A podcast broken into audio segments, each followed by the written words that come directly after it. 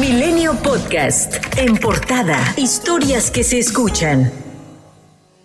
En la ceremonia del Día del Maestro, encabezada por el presidente Andrés Manuel López Obrador, la titular de la Secretaría de Educación Pública, Delfina Gómez, anunció un plan de aumento salarial para el personal docente en beneficio de aquellos que ganan menos de 20 mil pesos mensuales. Por ello, la nueva política de bienestar salario prevé un aumento escalonario del 3%, 2% y 1% para aquellos salarios menores de a 20 mil pesos, beneficiando con el mayor porcentaje a quien menos ingresos perciben alcanzando un ingreso aproximado de 14.300 pesos mensuales. El presidente de la República adelantó que este lunes daría un anuncio para mejorar la situación económica para el magisterio. Defendió las acciones que su administración realiza en materia educativa, en particular la revisión a los planes y programas de estudio, así como la entrega de becas universales y la entrega de recursos de manera directa a los comités escolares de madres y padres de familia. Ir apoyando con la entrega de becas a estudiantes de familias de escasos recursos económicos, desde preescolar hasta doctorado. Y el presidente de la Cámara de Diputados, Sergio Gutiérrez Luna, reafirmó el compromiso de los legisladores de mejorar el andamiaje legal e impulsar las reformas para ofrecer más y mejores oportunidades a los maestros de México. Por su parte, Ricardo Monreal, presidente de la Junta de Coordinación Política y líder de Morena en el Senado, afirmó que lo más importante para México, como un país en proceso de transformación, es invertir en educación. Lo más importante para México, un país que está en proceso de transformación es destinar, invertir más en educación. La educación es la única alternativa para salir adelante en este proceso que vivimos de transformación política.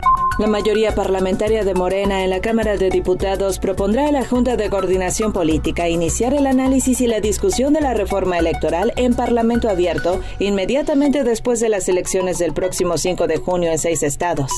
La defensa del exdirector de Petróleos Mexicanos, Emilio Lozoya Austin, anunció que apelará la sentencia dictada contra su cliente hace unos días. Esto en alusión al fallo de un juez civil de la Ciudad de México, el cual determinó que provocó un daño moral a la periodista Lourdes Mendoza. Lozoya aseguró que diputados federales y otros funcionarios recibieron sobornos con dinero proveniente de Odebrecht para que aprobaran la reforma energética en el sexenio pasado. También dijo que el ex canciller Luis Videgaray ordenó comprar un bolso de lujo a la periodista, mismo que ella recibió. El viernes 13 de mayo, la periodista dio a conocer que obtuvo una resolución favorable que ordena indemnizarla con 500 mil pesos.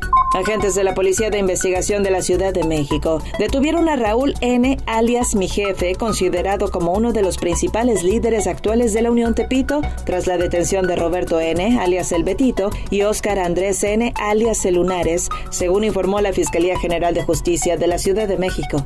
La ministra de la Suprema Corte de Justicia de la Nación, Yasmín Esquivel Moza, lamentó que diariamente mueran 10 mujeres en promedio por razones de género y dijo que uno de los factores que dificultan el combate de esta problemática es la falta de comunicación entre las instituciones y la aplicación de protocolos. Como ejemplo, habló del caso de la joven Devani Escobar, sobre el que la opinión pública tiene conocimiento de dos necropsias que derivan en conclusiones distintas. Y Gerardo Martínez, padre de la joven Yolanda Martínez, dijo creer que su hija fue víctima de feminicidio. Por lo tanto, este domingo hizo un llamado a los presuntos responsables para que se entreguen a las autoridades, al tiempo que anunció que el camino hacia la justicia y la verdad apenas comienza. También en Nuevo León, dos mujeres y un menor de edad desaparecieron mientras se desplazaban sobre la carretera Cerralvo Miguel Alemán el pasado 11 de mayo. Así lo indicó el grupo especializado de búsqueda inmediata en sus redes sociales. Se trata de Lidia Ireidi Becerra Ramírez, de 43 años su hijo José Luis Lozano Becerra de 15 años y Kineret Ireidi Becerra Ramírez de 26, quienes circulaban a bordo de dos camionetas distintas.